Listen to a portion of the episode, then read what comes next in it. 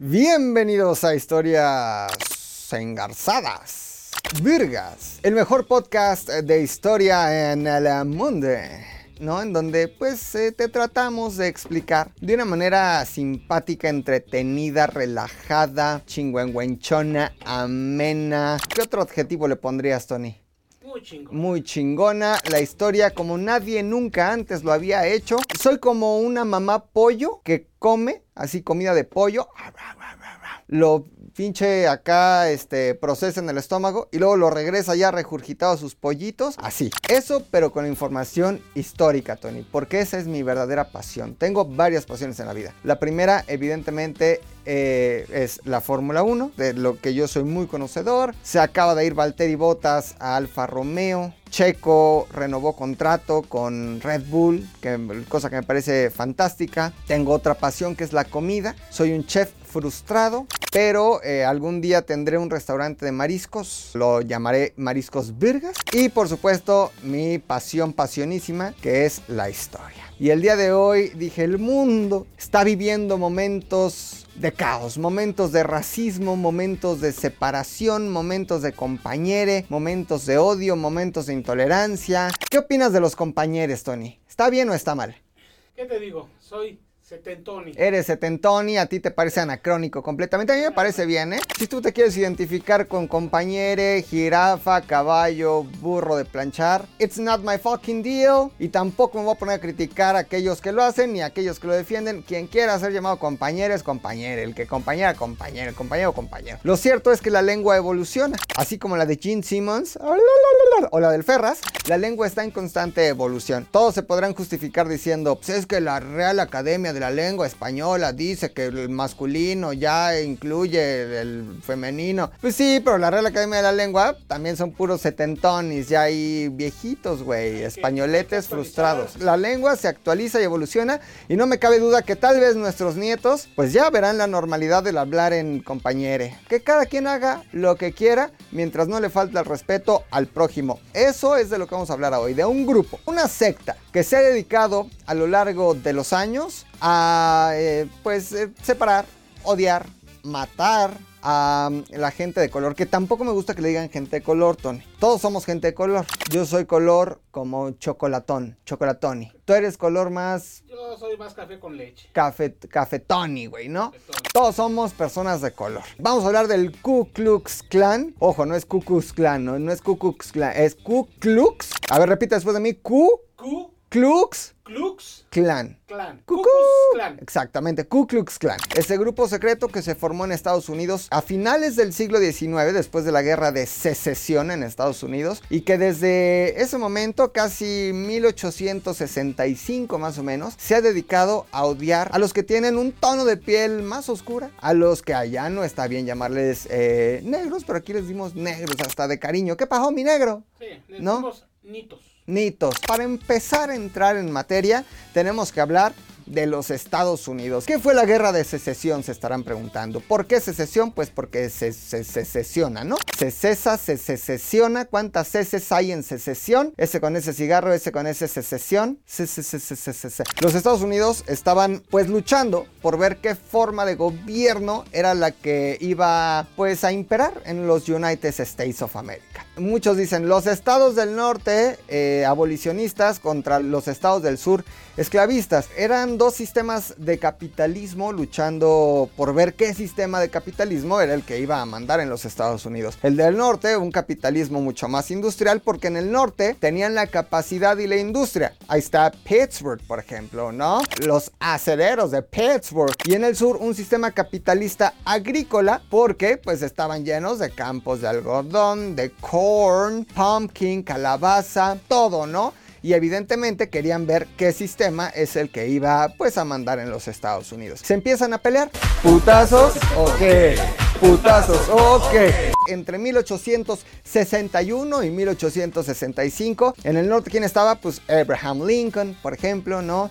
Ulysses Grant y varios más. En el sur, pues, el general Lee, Robert Lee, estaba el otro, el Judah, no sé qué se llamaba, pero bueno, eran los del norte contra los del sur y se empiezan a poner en la madre entre el 61 y el 65 del siglo XIX y el resultado, todos lo conocemos, ganan los estados de la Unión o los del norte. Recordarán a los estados del sur, aquellos que vieron la serie esta de los duques de Hazard, que había un coche que se llamaba el General Lee. El General Lee era un coche naranja que tenía la bandera de los confederados en el toldo. La bandera de los confederados era la bandera del sur y que hoy el Ku Klux Klan y todos estos supremacistas blancos y racistas han tomado como su bandera, pues para sus luchas. Ahora, en los Estados Unidos hay algo que se llama freedom of speech o libertad de expresión. Es decir, ellos abiertamente pueden decir, me cagan los de color. Y nadie les puede hacer nada. Aunque de forma activa, los gobiernos estadounidenses sí han hecho lo necesario para erradicar al Ku Klux Klan. Acaba la guerra de secesión, los ganadores son los del norte, los del sur son unos grandísimos perdedores, losers, pelusa de ombligo, buenos para nada. Quedan muy resentidos, mi querido Tony, porque todos los esclavos negros desde ese momento en mil 865 son libres. esta la película está de Django sin cadenas, ¿no? Libres, entre comillas, porque no tenían todavía los derechos que ganaron más de un siglo después, ¿no? Esta lucha por los derechos civiles a la que ya llegaremos y de la que fue parte activa Martin Luther King, que dijo, I have a dream, o sea, sé, yo tengo un sueño. Pero en ese momento, pues eh, todos estos empresarios del sur, se quedaron sin esclavos. Dijeron, ahora ¿quién va a ayudarnos? Y llegó pues el Ku Klux Klan, que fue en realidad un grupo que nació eh, en Tennessee, ahí en un estado de esos del sur esclavistas, y, y que pues empezaron a reunir. ¿Con qué finalidad? Con la de asustar a esos esclavos, antes esclavos, ahora libres, negros. Se vestían así como que de blanco, como que con mucha parafernalia, cuernos y caras así como que medio demoníacas. Y se hacían pasar por los espíritus de los soldados confederados que regresaban a este mundo para atormentar a los esclavos y asustarlos. Y a eso se dedicaba el primer Ku Klux Klan. Se juntaron y se pusieron a asustar gente y se paraban ahí en los campos y ¡bu! El otro, ¡ay, qué susto! Y en una carretera y ¡bu! Y el otro, ¡ay, qué susto! Ahora, ¿de dónde viene el nombre Ku Klux Klan? Se dice, se rumora, aunque no está comprobado ni hay una versión real, que viene de la palabra griega kuklos, kuklos que quiere decir círculo. Porque estos fundadores, pues eran, digamos, personas leídas del sur y que de alguna forma dijeron, ah, pues somos un círculo racista, somos un círculo secreto y entonces formaron este círculo para aterrorizar. Hacían terrorismo blanco en contra de los negros. Esto durante la primera etapa del Ku Klux Klan. El Ku Klux Klan, a grandes rasgos, podríamos decir que tiene dos etapas. Esta primera etapa, que se acaba cuando el ex eh, general de la Unión, después presidente de los Estados Unidos, Ulysses Grant, eh, los anula. Hay una carta en, en mil, me parece 1866-67, donde los anula y en donde, pues literalmente dice que todos los esclavos son libres y que el Ku Klux Klan no puede seguir existiendo. Pero en esos primeros años se dedicaban a, generar terrorismo, pero también tenían un motivo principal que era tomar los colegios electorales y evitar que todos esos líderes políticos negros tuvieran pues poder sobre la población y que los negros no votaran. Entonces los aterrorizaban y eran como un grupo paramilitar, eran así como golpeadores, como los del Yunque, eran golpeadores de negros. Así están entre 1865 y 1876 más o menos. Pero bueno, en esta época eran grupos desorganizados hasta que llega un hombre que alza la voz y que se convierte en el primer líder del Ku Klux Klan, cuyo nombre es Nathan Bedford Forrest. Y este hombre es el que le da la primera identidad al Ku Klux Klan, pero vaya, es el que organiza a todos los clanes, porque digamos que había distintos clanes en el sur, para que todos se unieran y bueno, vamos a aterrorizar negros y vamos a golpearlos, aunque todavía no existía esta imagen del Ku Klux Klan que todos conocemos, que son como que bata blanca, como que con una cruz y con un cucurucho en la cabeza. Ese fue eh, el inicio del Ku Klux, Klan, les digo, hasta que en 1872, 73, ahí 1870, en algún momento Ulysses Grant, dice, se acabó, no hay más Ku Klux Klan y el Ku Klux Klan desaparece. Y ya no había amedrentadores, ya no había problema y ya no había personas blancas que golpearan negros. Ojo, durante esta época también hubo asesinatos. Desde los primeros momentos del Ku Klux Klan se dedicaron no solo a golpear, sino también a asesinar negros, a colgarlos de los árboles. Y de hecho se vendían postales así con personas colgadas y era como atractivo turístico del sur. ¿Qué pasó después? Si en 1872 ya no había KKK, ¿en qué momento vuelve a aparecer el KKK? 4K, 4K, 4K, 4K. Ahí pudo haber parado todo. Pudo haber terminado la barbarie y el racismo. Sin embargo, ches gringos, güey, empiezan a producir películas, güey. Y en 1915, Griffith eh, produce una película que, digamos, es baluarte en la historia cinematográfica y que ha sido considerada como una joya de la cinematografía, que se llama El nacimiento de una nación y es esa pinche película la que tiene la culpa de todo. Y el odio también de los gringos y lo de, este, que son bien intolerantes, ¿no? Pero, a ver, la contextualiza en lo que conocemos como la época de la reconstrucción, pero la reconstrucción no de todos los estados unidos, sino únicamente en la reconstrucción de los estados confederados del sur, es decir, los perdedores de la guerra de secesión, cómo es que salen adelante y cómo están haciendo lo necesario, pues para otra vez salir este avante y tener industria y tener economía y tener población y hace esto que se llama el nacimiento de una nación. Hace ver a los negros que aplicaban el ya clásico blackface, es decir, eran actores blancos pintados de negro, como lo hacía Héctor Suárez con Tomás que hoy sería muy castigado. Qué bueno que Héctor ya está en el cielo, si no estaría siendo cancelado. Pero hacían el típico blackface y, y, en el nacimiento de una nación los negros eran malos, los blancos eran héroes. Y esta es la primera vez en donde se les ve vestidos pues con su este, túnica esa blanca y su gorro cucurucho. Eso es un invento de Griffiths y eso lo tomaron como bandera eh, las siguientes generaciones del clan, de los magos imperiales. Digamos que la persona que encabeza el Ku Klux Klan se denomina el mago imperial y tienen un vocabulario propio en donde todo empieza con K. Es como Chespirito. ¿Qué es Chespirito? El chavo, el chapulín, este, los, el otro, los chompiras, el, todo con Che. El Ku Klux Klan Ku Klux Klan, todo es con K, ¿no? El Cloran, por ejemplo, que es su libro maestro en donde está todo su conocimiento y sus reglas para comportarse. Saludo tiene su nombre también con K, como saludo. Que si quieren cagar, vamos a cagar con K. Entonces, este Griffith produce esta película, es proyectada en, en, la Casa Blanca y de hecho me parece que es el presidente Woodrow Wilson, si no me equivoco, que era del sur, venía de los estados del sur y necesitaba los votos del sur para poder llegar a la presidencia. La ve en la Casa Blanca y dice que es una joya que retrata de manera excelente la realidad de los Estados Unidos. Casi que una pieza de ficción la convierten en una versión histórica real. Y ahí viene el gran error en que no sabemos diferenciar, imagínense los inicios del cine, una película que narra de manera épica cómo los blancos salvaban a las mujeres de los secuestradores y violadores negros y entonces eso lo exaltan y lo toman como bandera para decir, esta es la verdadera historia de los Estados Unidos de Norteamérica. Hay que entender también que esta población blanca era una población blanca de países europeos, blancos, escoceses, había muchos escoceses, por ejemplo, de hecho clan es una palabra con C escocesa para definir un grupo de personas. Este es mi clan, Nicky Clan. Santa Fe Clan, pero le pusieron K. Había harto alemán, harto este neerlandés, harto así güeros, grandotes, guapos, Tony. Como te gustan así blancotes, guapos, así chingones. Pero no soy racista, güey, así es que. Tú agarras parejo.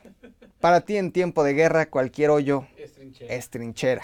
¿no? Entonces, en su mayoría eran protestantes y esto es muy importante entender. Al paso de los años, el Ku Klux Klan no solo odió a los negros, empezó a odiar a los judíos, empezó a odiar a los católicos y a cualquiera que no fuera protestante. De hecho, uno de los requisitos para ser del Ku Klux Klan es que fueras nacido en los Estados Unidos de Norteamérica, blanco y protestante. Este, la película de Griffith empieza como que a generar identidad y todo se empieza a emocionar y llega un señor, William Joseph Simmons el chingón chinguetas del Ku Klux Klan. ¿Quién era? Era un predicador, pastor, metodista. Sabía mucho de cómo convencer a la gente y de cómo predicar y también sabía mucho de lo del dinero. Y dijo, esto me gusta, me hace sentido. De hecho, el Ku Klux Klan llegó a decir, justo con William Joseph Simmons, que si Jesucristo viviera en esa época, pertenecería al clan. Tomó también como base la Biblia para hablar de racismo y por ejemplo en Génesis se acordarán de la historia de eh, la torre de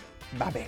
Y entonces dijo, si Dios ya era racista y separatista, pues nosotros también lo podemos ser. Al final tenía una formación religiosa, metodista, y era un preach, un predicador, como el niño predicador, el que dice que el mono y la mona tienen monitos. Lo mismo decía William Joseph Smith. Dije Smith, soy un pendejo William Joseph Simmons. Y dice, ok, a ver, yo voy, me autodenomino primero como el mago imperial. Él es conocido como el primer mago del Ku Klux Klan. Voy a empezar a organizar a toda la gente que está en distintos clanes y a todos los vamos a unir en un tipo de organización este, con ciertas reglas. Dijo, ah, muy fácil. Lo de que se tienen que caer con su billete. ¿Cómo? Sí, y entonces este hombre contrata a dos grandes publirelacionistas, mercadólogos. El marketing del Ku Klux Klan, Elizabeth Tyler y Edward John Clark. Ellos tenían una, lo que hoy conoceríamos como agencia, ¿no? En donde dan pizzas y te pones la camiseta, en donde pues hay que trabajar horas extra, una agencia. Ellos fueron los responsables de la gran campaña en contra de este, el alcohol, por ejemplo. Estamos también en la época de la prohibición. Vamos a entrar a la década de los 20 del siglo este, 20, ¿no? Estamos ya como que en 1920. Esta mujer y este hombre, Elizabeth y Edward, le dicen, a ver, mi querido este, Joseph, vamos a platicar qué es lo que quieres. Y él dijo, bueno, yo quiero hacer una campaña a favor de los blancos, decir que los Estados Unidos deberían de ser blancos, pero además me quiero hacer rico. Y le dijeron, ok, a ver, déjanos, ese, ese es tu pitch, les pichó y regresaron. Dijeron, güey, tenemos una idea,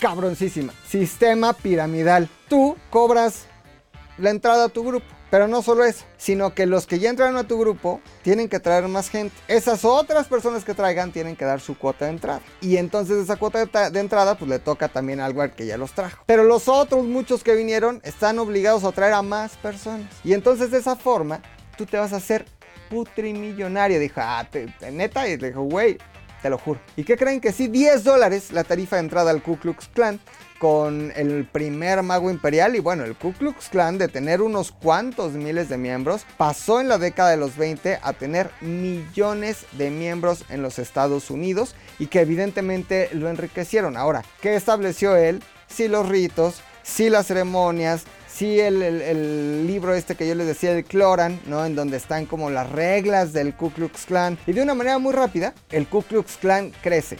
Crece, crece, crece y así de esta forma no solo se convierte en, digamos, un organismo secreto que odia a los negros, sino se convierte en un organismo secreto que, como ya les había dicho, le toca vivir la ley seca. Está a favor de la ley seca, le toca vivir la llegada de miles de migrantes eh, europeos, pero muchos de ellos judíos. Les tocó odiar al judío, les tocó odiar al católico, pero también se dedicaron a tener una organización que hiciera actividades familiares, que el grupo de los hombres, que el grupo de las mujeres, que el grupo de los niños y que ay, somos muy felices. Y entonces no solo eso, sino que se dedicaron a generar lo que hoy conocemos como networking. Tú ibas al Ku Klux Klan te afiliabas y eso te daba estatus y eso te daba la posibilidad y el acceso de conocer personas que como tú tenían ganas de hacer cosas, de generar, conocías al empresario que le inyectaba dinero a tu campaña política, el Ku Klux Klan ayudó a llegar a eh, puestos políticos, a presidentes, a senadores, este, congresistas, etcétera, pero además, si tú querías un empleo, poner una empresa, pues ahí estaba el otro millonario que te ponía dinero, tú ayudabas al otro y hacía networking en sus grupos del Ku Klux Klan. Y de una manera muy rápida pasó a tener millones de miembros. Pero ¿qué pasaba? Que eso era la fachada pública. Pero en secreto seguían aterrorizando a la comunidad negra y seguían cometiendo asesinatos. Y es así como empieza la segunda etapa del Ku Klux Klan. Y eh, el, momento de mayor crecimiento, ojo, porque eran millones de dólares los que se derramaban ahí, cosa que más adelante los llevó a casi desaparecer porque durante toda la década de los 20 el Ku Klux Klan no pagó un solo penny de impuestos. Y este hombre, el primer mago imperial, Joseph Simmons, pues se volvió putrimillonario, tenía sus casotas, se la pasaba cabrón, mientras los demás pagaban sus tarifas. ¿Por qué? Por pertenecer a un grupo de odio. ¿Está cabrón? Sí lo está. ¿Qué pasó después? Ahorita lo descubriremos. 18 de agosto de 1925. Era tan pública la cara del Ku Klux Klan que más de 400 mil miembros del KKK marcharon en las calles de Washington haciendo público su odio hacia las personas de color, hacia los católicos, hacia los comunistas, hacia los judíos y hacia cualquiera que no fuera blanco, estadounidense y prostituto. Protestante. Protestante. Por eso, protestante, Harry Truman perteneció al Ku Klux Klan. Un presidente que fue del Ku Klux Klan. ¿Por qué? Porque pertenecer te daba poder. Pero estamos más o menos en 1925. Llega otro güey, otro mago imperial, el gran dragón de Indiana, a controlar, administrar, hacer el chingón chinguetas del Ku Klux Klan. Su nombre, DC, como los cómics, DC Stephenson. Un güey que se hizo llamar el Gran Dragón de Indiana, porque evidentemente, pues era de Indiana, ¿no? Hacia 1928 toma el control del KKK. Y lo que pasa es que este hijo de puta es uno de los principales responsables del fracaso del Ku Klux Klan. ¿Cómo?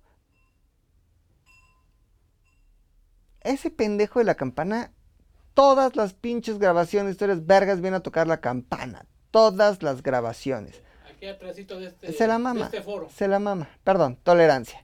Entonces, este hombre, DC Stephenson, se le ocurrió, en esta mente tan retorcida, enferma y llena de poder, secuestrar, violar y asesinar a su asistente. Es acusado del secuestro, violación y asesinato de su asistente y se viene un escándalo brutal para el Ku Klux Klan. Esto, el escándalo de DC Stephenson, sumado a la Gran Depresión de 1929, sumado a que en ese mismo año el presidente eh, Franklin Delano Roosevelt promulga una serie de decretos y leyes para que el sur sea industrializado y haya un pinche desarrollo cabrón en el sur, terminan por partirle la madre al Ku Klux Klan, que ya para finales de la década de los 20 tenía muy poquitos miembros, unos cuantos miles de miembros, ¿no? ¿Qué es lo que pasa? ¿Por qué? ¿Qué, tiene que ver las, qué tienen que ver las políticas de Delano, Roosevelt con esto? La gente se metía al Ku Klux Klan para conseguir alguna oportunidad laboral, hacer networking, que te dieran chamba, que te dieran dinero, salir adelante, dejar la pobreza. Y todos esos blancos sureños que estaban incorporados al Ku Klux Klan, de repente tuvieron trabajo en una fábrica. Y ya no era necesario estar en el Ku Klux Klan, pues para pertenecer o para tener dolaritos. Hacia finales de 1929, pues el Ku Klux Klan viene para abajo. Hay declive. ¿Qué pasa después? Viene la participación de los Estados Unidos en la Primera y Segunda Guerra Mundial. En este periodo, entre el 17 más o menos y el 45, pues hay una labor muy importante de los soldados negros en el frente de batalla. Y hay muchos de ellos que regresan. Y muchos de ellos, estando principalmente en la Segunda Guerra Mundial y estando en, en, Francia, se dan cuenta que allá los negros eran tratados distintos, que eran personas que tenían igualdad con el blanco. ¿Y por qué a mí aquí no se me trata como un blanco? Porque a mí se me trata peor que animal. Eso hace que levanten la voz. Todo lo que conocemos como el movimiento por los derechos civiles de la comunidad afrodescendiente, ¿no? Hay, muchos eufemismos para llamarlos, ¿no? Pero también viene el renacimiento con este retorno de los militares negros, en donde el Ku Klux Klan dice, ¿qué pasó? ¿Cómo que están llegando un montón de negros, un montón de migrantes? Aguanten, vamos a resurgir. Y es así como tiene un tercer resurgimiento, no tan importante como el segundo, pero sí tiene un resurgimiento con toda esta mística eh, de, de, del nacimiento de una nación, de la cruz de fuego, del cucurucho y la bata. Hay alguien, y te voy a poner a ti a prueba, Tony, que le puso en la madre en 1947 al Ku Klux Klan. Te voy a dar pistas. Primero, escribía en un periódico. Segunda pista, güey. Se metía una caseta telefónica y ahí en chinga se cambiaba. Tercero, tenía aquí, así en el pecho, una letra muy cabrona. así, mira, así, así de saber quién es. Nada más por no dejarlo. A ver. No es un güey que traía los calzones por encima. Sí, trae los calzones ah, por encima. entonces ya sé quién. ¿Quién? es. Robin. No. Ah, Superman. Superman. En 1947 se publica una tira cómica que llevaba por título Superman contra los caballeros de la Legión de la Cruz de Fuego, algo así, contra los caballeros de la Cruz de Fuego. Vaya, era una clara referencia al Ku Klux, Ku Klux Klan. Y entonces Superman, Clark Kent, en esa tira cómica, lucha contra estos güeyes que sin decir que eran del Ku Klux Klan, pues se sabía que eran esos güeyes porque se vestían igual y porque también prendían una cruz de fuego como inició la tradición la película esta del nacimiento de una nación. Ese es un punto clave, parteaguas para que el Ku Klux Klan se viniera nuevamente para abajo ya a mediados de la del, del siglo XX, ¿no? Porque la gente lo empieza a leer y agarran su libreta pergas, así, ah, que están a la venta en arroba solo.mandy, ahí, arroba solo.mandy en Instagram, y están ahí a la, a la venta. Entonces empiezan a leer así a este Superman contra el clan de fuego y dicen, ¿cómo? Los del Ku Klux Klan son malos. Evidentemente Superman pues los vence porque los del Ku Klux Klan tendrán su cucurucho, pero no tenían kriptonita.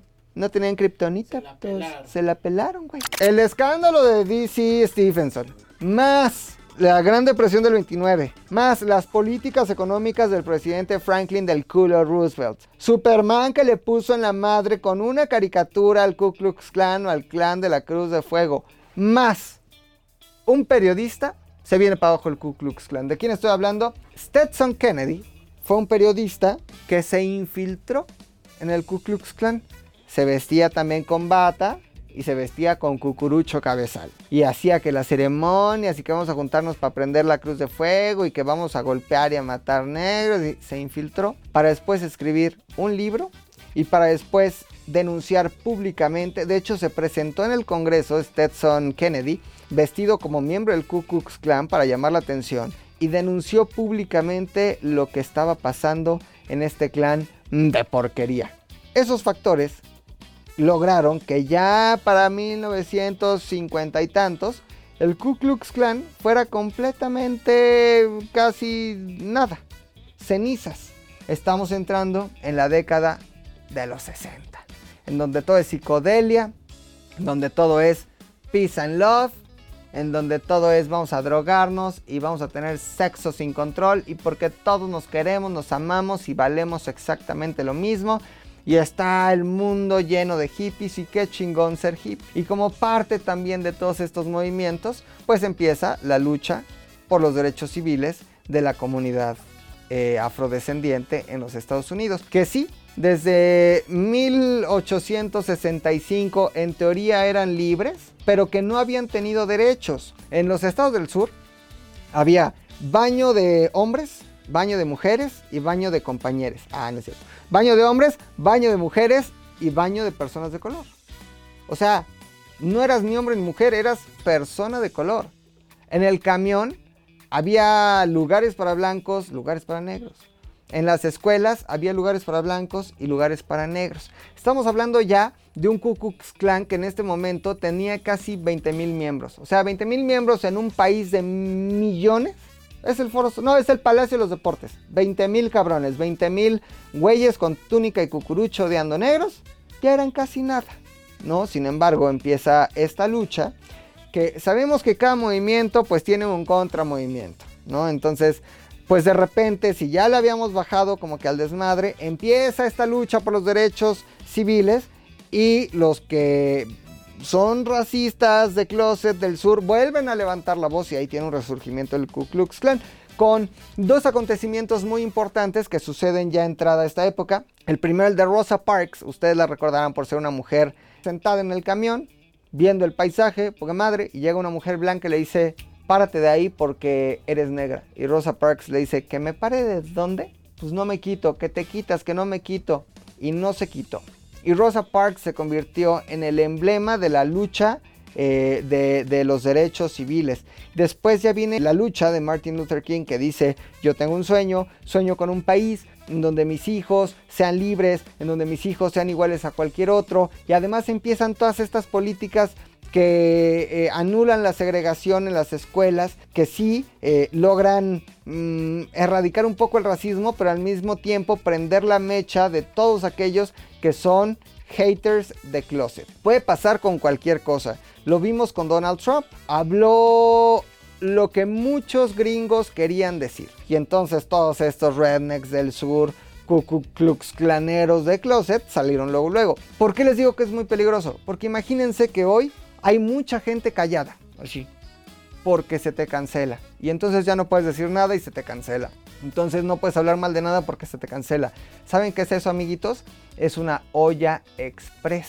Y el momento en el que esa olla express explote, va a ser culerísimo. Es importante decirles algo que se me olvidó, que también ya a finales de la década de los 30, para 1939, eh, hay una serie de políticas que castigan al Ku Klux Klan por no haber pagado eh, impuestos durante toda la década de los 20 y todos los bienes del Ku Klux Klan pasaron a manos de los familiares de una de las víctimas de uno de los atentados del KKK. ¿Por qué? Porque surgieron una serie de atentados, se dedicaron a cometer asesinatos de gente negra. Vamos a dar un paso rápido mientras vemos la foto de estos casos. En 1963, el 15 de septiembre, hay una explosión frente a una iglesia bautista negra.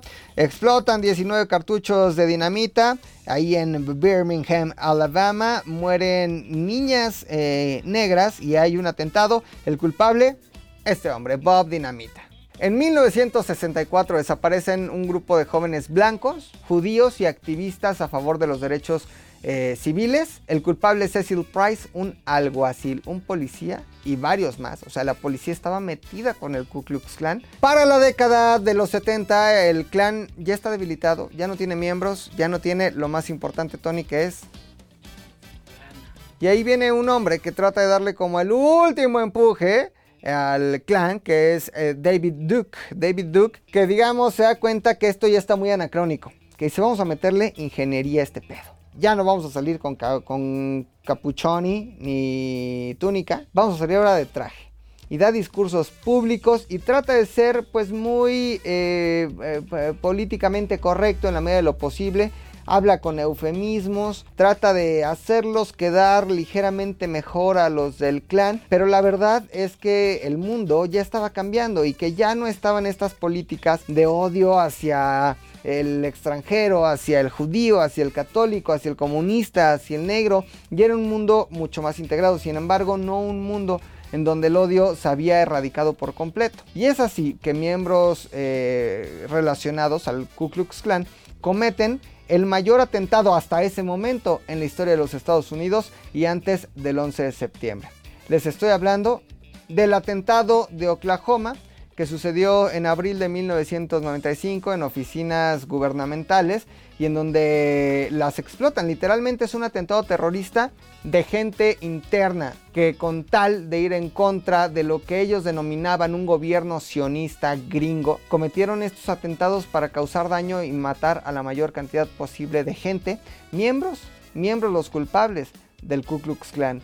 Podemos irnos eh, no sé, al 2017. Y este video que todos recordamos, en donde un supremacista blanco eh, se encuentra con una manifestación y atropella gente y mata gente. O podemos viajar al 2020, al caso de George Floyd, que fue asesinado brutalmente por policías, a pesar de haber tenido toda la disposición y voluntad. Recordemos que los Estados Unidos sigue siendo un país profundamente racista y que a pesar de que ya tuvieron a un presidente negro, a pesar de que ya tuvieron una primera dama negra, luchas por los derechos civiles, en donde ya no hay diferencia entre colores, en donde todos pueden entrar al mismo baño, en donde todos pueden estar sentados en el mismo camión y en la misma escuela, hay un racismo profundo. Las cárceles, las prisiones de los Estados Unidos están llenas de negros que no tienen en realidad la culpa del delito los Estados Unidos siguen siendo profundamente racistas. Si hoy ese racismo lo siguen viviendo los negros, lo sigue viviendo el latino, el migrante, el judío, donde de hecho el Ku Klux Klan eh, estuvo asociado con la liga, ¿no? la Bundesgermana en Norteamérica durante eh, los inicios del nazismo. El Ku Klux Klan estuvo aliado con la Liga Germana en los Estados Unidos. La ley de migración que el Ku Klux Klan promulgó a principios del siglo XX fue la misma que se eh, mantuvo hasta la década de los 60 del siglo XX. En los Estados Unidos sigue permeando el odio y el racismo que inició em, de manera absurda un grupo de veteranos del sur de los Estados Confederados que querían aterrorizar a los negros por el coraje de haberse quedado sin esclavos, por esta concepción de la eugenesia, que el blanco es superior al negro, ¿no? Y que después fue retomado y popularizado gracias a una pinche película que hablaba en ficción de la historia de los Estados Unidos y que a partir de esa película tomaron sus ritos, su mística, su vestimenta y este profundo odio hacia los negros. Cosa que desde mi punto de vista ya tiene que desaparecer. Esto fue Historias Virgas, el mejor podcast de historia en el mundo. Búsquenme como McLovinZDU, MCLVINZDU, Rodrigo Villanueva es mi nombre real. Recuerden que ya está el Z al aire, que ya está el No Terapia, que ya está el Rap de la Semana, que ya está el Bu Podcast, que ya está el ATM, que esta semana regresa el Lazares y que eh, también les queremos ofrecer una disculpa por el audio culerísimo del ya te la, del Z al aire y del Historias Vergas pasado. Una disculpa, contratamos gente nueva. No fue su culpa. Hay que, enseñarles. Quiéranse mucho, tomen dos litros de agua, abrácense mucho, no discriminen, no odien, no sean cuclux claneros de closet.